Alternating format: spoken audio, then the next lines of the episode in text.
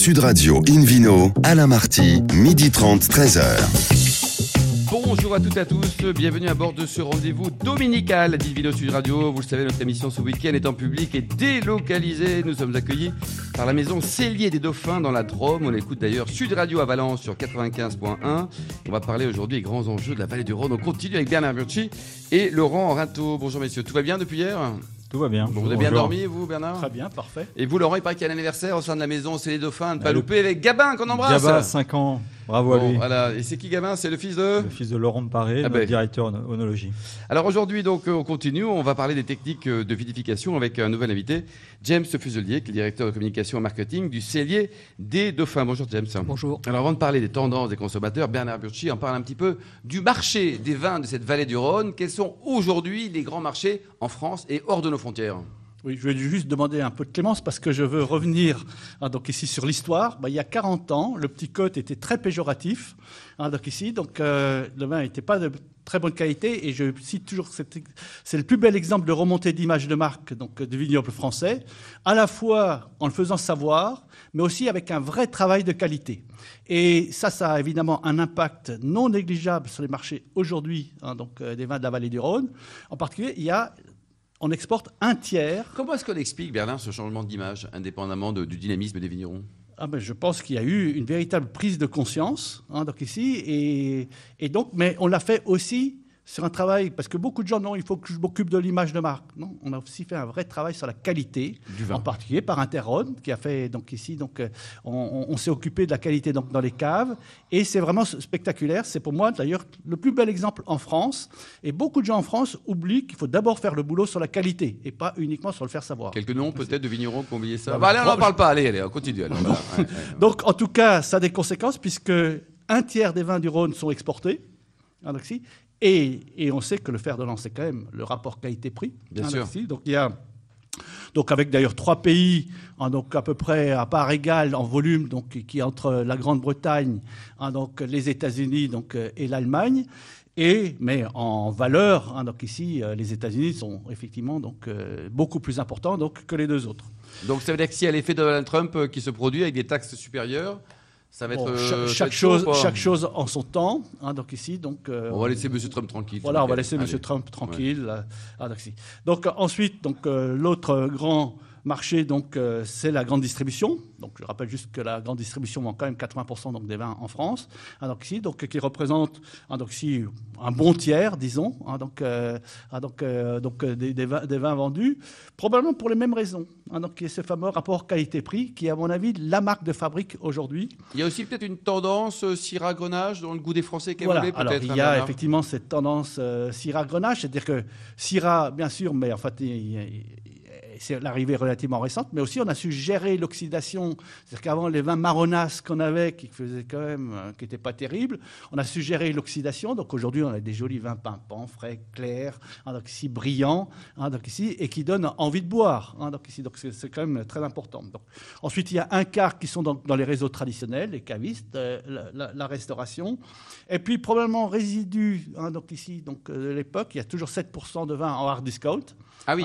Qui lui-même d'ailleurs change, hein, donc, ici, parce que quand vous regardez ce que fait Lidl, hein, donc ici, il ne se lance plus tout à fait donc, euh, dans les prix. Ouais. Eux aussi, c'est un changement incroyable. Hein, voilà, donc ils commencent à faire une cave, essayer de faire de la, qualité, c'est-à-dire qu'ils ont aussi compris donc ici qu'il fallait changer. Et les marchés à la propriété, c'est-à-dire que les, les, vignerons qui vendent directement, les cavistes, les coopérateurs, les caves coopératives, ça marche toujours ça ou pas? Alors, ça marche, ça, c'est en, en, croissance. Donc, la vallée du Rhône qui va passer beaucoup de monde quand même, parce que c'est quand même un des axes majeurs en, Europe, n'a pas beaucoup joué cette carte. Hein, donc, ici, la joue donc, dans certains endroits, mais pour moi c'est un axe fondamental.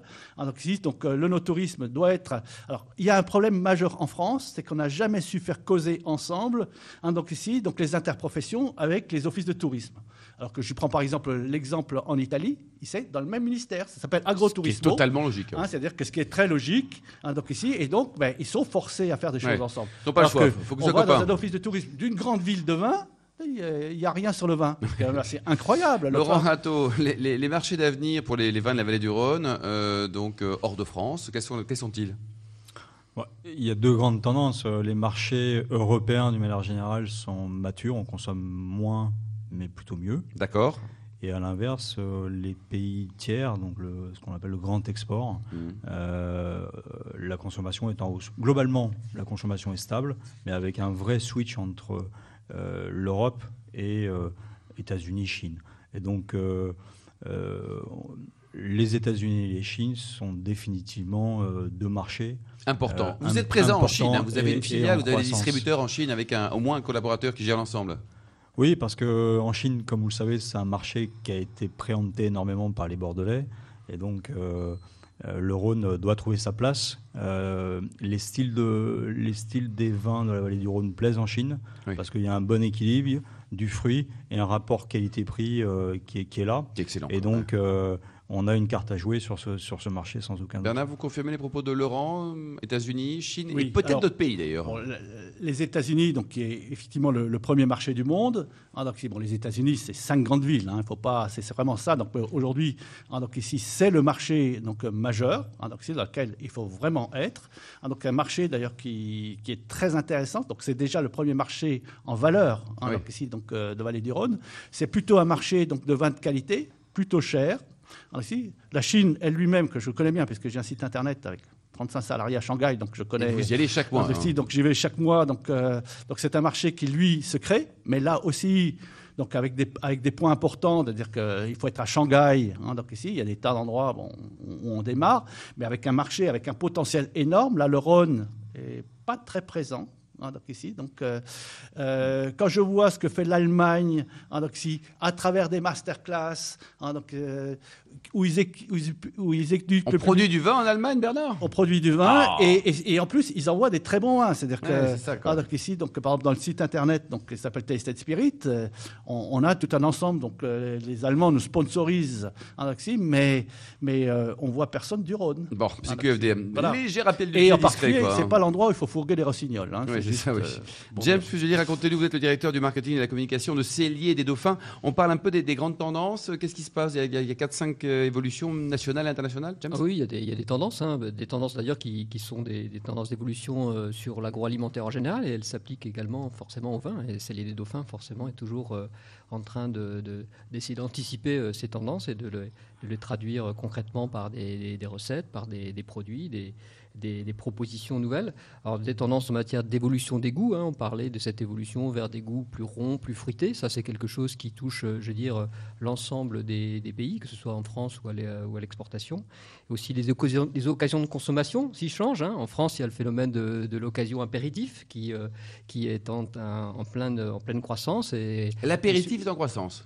L'apéritif est en croissance. L'occasion apéritif, Vous c'est-à-dire le vin à l'apéritif ou en et le vin à l'apéritif a Ah. tout à fait sa place et effectivement euh, de plus en plus est, est- est pratiqué et d'ailleurs euh, l'évolution de nos, de nos recettes vers le, le côté plus fruité, plus rond euh, avec euh, justement des, des tanins plus soyeux, c'est, pour les vins rouges c'est, parfait pour euh, effectivement convenir à, à ce, ce type d'occasion. C'est d'ailleurs ce qu'on a recherché à faire dans, dans, le, dans le, le lancement qu'on a en cours qui s'appelle Cellier Dauphin Réserve Très qui bien. effectivement convient à la fois, à la fois à ce type sur ce type d'occasion de, de par son, son profil, son profil goût. Et puis les habitudes de consommation changent également. Euh, Il y a un phénomène moins mais mieux, notamment, euh, notamment en France. Ce qui est très bien d'ailleurs, James. hein. C'est très bien et, et c'est des opportunités fantastiques euh, aussi pour nous parce qu'il y a une, une attraction notamment au niveau des spécialités locales.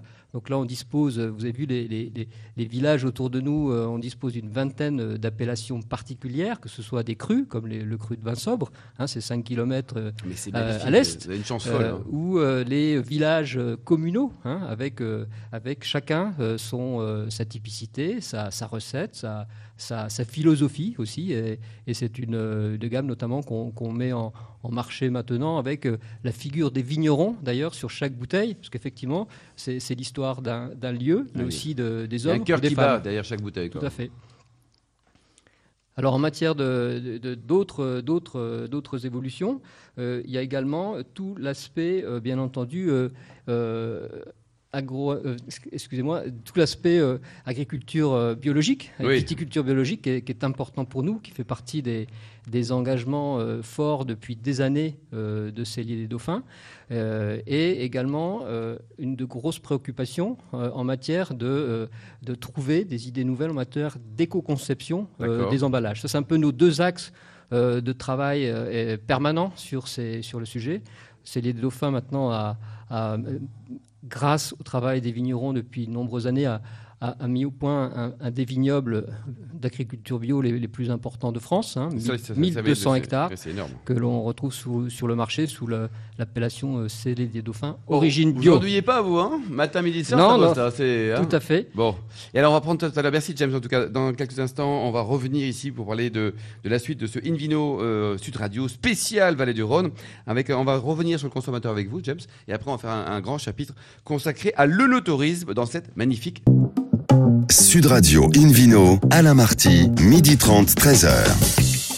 Retour de Nilo Sud Radio pour cette émission en public et délocalisée. Nous sommes dans les murs, dans les caves du Cellier des Dauphins dans la Drôme. Pendant tout ce week-end, on s'intéresse aux grands vins de la vallée du Rhône, leur évolution en compagnie de Laurent Rinto, Bernard Burchi, James Fuselier, avec un nouvel invité, Jean-Luc Monteillier. Bonjour Jean-Luc. Bonjour. Alors avant de parler avec vous de nos tourismes notamment, on revient vers vous James. Le, le consommateur de demain, il sera comment? Allez, on va dire un français, deux international. On Un français, deux D'abord, ils vont de plus en plus se ressembler, le français et l'international. On va devenir bridé. Non, je. Non, non, c'est pas ça, mais c'est vrai que les évolutions de, de goût, euh, notamment pour les générations euh, euh, des, des 30-35 ans, sont, sont- sont- sont- effectivement se- ont tendance à, à converger, notamment au niveau des, des consommateurs euh, urbains. Et puis, euh, et puis effectivement, euh, il y a cette recherche de, d'expérience, cette recherche d'expérience à la Et fois puis de vrai aussi. de- d'avoir gustative les- et d'expérience, effectivement, euh, de découverte, des découvertes de, de terroirs, des hommes, etc. Bernard Burchi sera comment alors le consommateur là dans, dans 20 ans? Dans 10 ans, allez, on va être sympa, dans 10 ans. Ben, il- bon, le- le- je ne pense pas qu'il soit très différent de, de ce qu'il est aujourd'hui. hein, donc ici, parce que, mais on voit bien que l'éducation, les masterclass, l'information jouent un rôle essen- essentiel. Et il sera beaucoup oui. plus informé parce qu'avec les réseaux sociaux, Ouais. voilà, et alors, ça dépendra de ce que nous on en fera. hein, donc il peut être à la fois mal informé et bien informé. Mais ce qui est sûr, c'est qu'il sera connecté hein, donc et il, il sera beaucoup plus informé. C'est-à-dire que Laurent, vous en pensez quoi? Il sera, il sera comment ce consommateur? Masculin, féminin? Il sera génial? Ouais, je crois qu'au niveau des genres, il n'y a pas de. Il n'y a pas d'évolution particulière. Par contre, il, il sera vieillissant déjà, puisque la population mondiale Ah. vieillit. Mais il faut que les jeunes continuent à déguster quand même, avec Exactement. modération, mais un petit peu quand même, non? Il sera, il sera probablement, et je rejoins ce que dit euh, Bernard, moins expert, mais très bien informé à travers le, le digital. Euh, moins de, de- de répertoire mémoriel des, des cépages, des appellations, des, des origines, mais par contre euh, euh, très informé. Euh, parce qu'avec le portable, eh bien, on a besoin d'informations, on va la chercher immédiatement. Et donc, euh, le immédiate. digital est juste euh, fondamental désormais. quoi. Vous en pensez quoi, Jean-Luc Aussi l'évolution? Alors vous, vous êtes euh, vigneron de père en fils depuis combien de générations? Depuis trois générations. Et la 1933, ça quat- débute C'est cela, et on a la quatrième qui arrive, donc c'est bien. Ah. Alors l'évolution du client, le consommateur de demain, parce qu'il faut que les jeunes dégustent, il faut que les vieux continuent à boire un petit peu. Enfin, il faut que tout le monde déguste avec modération, mais tout le temps, non? Oui, mais moi, je- je- on se rend compte vraiment qu'aujourd'hui, le- les clients qui viennent chez nous, euh, notamment sur les propriétés, dans les caveaux, c'est des gens qui ont envie de, de- découvrir des choses, qui sont curieux et qui ont envie de partager. Et je crois que c'est le maître mot, en fait, c'est de partager, de passer un moment euh, avec des expériences avec le vigneron et, et de savoir comment c'est produit, où c'est produit, comment c'est produit, euh, et après se faire plaisir. Voilà. Se faire plaisir, ah, le plaisir. Mais Alain Burchi, en parlant de plaisir, euh, le no-tourisme, euh, un petit mot sur l'origine. Ça veut dire quoi ce mot déjà, touristique Et puis deuxièmement, ça vient d'où? Est-ce que c'est nous les Français qui avons inventé ce truc-là ou c'est encore des, des Anglais? Pas des Anglais quand même Non, pas les, pas les Anglais. Bon, le no-tourisme est, est très vieux. hein, donc, euh, dès les années 50, l'Alsace avait mis en place une route du vin. hein, donc, ici, donc, néanmoins, il, explose donc, euh, aujourd'hui, hein, donc, euh, clairement. Donc, euh, quand on voit ce qui se passe, bah, par exemple, dans la Napa Valley, hein, donc ici, tout est plein, mais c'est vrai qu'ils ont à côté San Francisco. hein, donc ici, donc, euh, à côté, on est des bébés. On n'est absolument pas organisé parce Donc que ça a l'air que l'origine- nous sommes en retard selon vous oui, La- la on est en retard parce que ce qui est fondamental, c'est la notion de réseau. C'est-à-dire que quand un client vient déguster chez vous et qu'il a envie de déjeuner quelque part, ben, de savoir quels sont les restaurants ouverts, hein, donc ici, donc, euh, et en gros à quel prix, éventuellement passer un coup de fil au, au restaurant. Donc là, et donc là, toute cette notion de réseau est à mettre en place. Elle est absolument fondamentale. Mais moi, je dis toujours. Toutes les usines du monde aimeraient que les clients viennent les voir. Oui, c'est ça, hein. naturellement. C'est une chance extraordinaire des clients qui viennent et qui sont ravis de venir. Oui. Donc il ne faut pas les rater. Bah non, Bah, c'est- très bonne synthèse, Bernard. Jean-Luc, alors, vous êtes très impliqué au niveau national et international, et national et local dans le tourisme. Racontez-nous, vous faites quoi alors? Alors, si vous voulez, on essaye justement de, de structurer euh, l'onotourisme, hein, ce qui n'est pas facile parce que c'est vrai que les, les- en France, on a l'habitude d'être un petit peu suradministré et que tout est bien euh, cloisonné. Et, et ça, c'est un petit peu un problème parce que euh, on n'avait pas de rapport, si vous voulez, aujourd'hui entre les vignerons, les offices de tourisme, les restaurateurs, les hôteliers. Donc ça se parlait pas. Très difficilement. En c'est la vérité, Oui, hein, tout à fait, vrai oui, ici, tout à fait, hein, très oui. difficilement. Et c'est pour ça que euh, Atout France a, a créé euh, les- le label Vignoble et Découverte. Salut qui- le président Mantéi, d'ailleurs. Voilà, tout à Voilà. fait, qui fait un travail énorme au niveau national. Comme beaucoup de Corses. Et, et- et le but, si vous voulez, c'est effectivement de mettre, euh, avec ce label, de mettre en réseau euh, les gens qui ne se parlaient pas jusqu'à maintenant, c'est-à-dire les offices de tourisme, les restaurateurs, les hôteliers, euh, mais les prestataires de services et tous les gens qui gravitent autour du tourisme. Euh, et, qui étaient chacun de leur côté et qui avaient, vraiment besoin de, cette union sacrée, j'allais dire, et de cette dynamique. Bon, il y a aussi un dynamique président, Hervé Novelli, hein, qui préside le Conseil supérieur de l'autorisme. C'est bien d'avoir quelqu'un qui connaît l'entreprise, qui, qui se dit, allez, on va essayer de ramer tous dans le même sens, même si c'est pas facile. Hein. Oui, mais je, je crois Ah, qu'aujourd'hui, Olivier. tout le monde, Vous l'aimez pas, Hervé, si? Ah bah si, si, Ah très bon bien, non, très bien, on a de très bon rapport, il n'y a pas de souci. Et puis, non mais je crois qu'aujourd'hui, tout le monde a- compris qu'on ne pouvait pas travailler euh, chacun de son côté et que euh, le, la seule, le, seul, le seul salut qu'on aura demain euh, pour faire, pour faire venir des, des- des clients dans notre région et, et autour du vin, c'est vraiment de s'unir et, et de travailler en commun. En fait. Laurent, est-ce qu'il faut prendre exemple sur, euh, tout à l'heure, euh, Bernard parlait de l'Eleuthorus, de la Napa Valley, de la Californie, il y a d'autres régions. Est-ce qu'on doit s'inspirer de ces gens, de leur réussite, en se disant comment est-ce qu'on peut appliquer leur modèle à notre France et à la vallée du Rhône en particulier?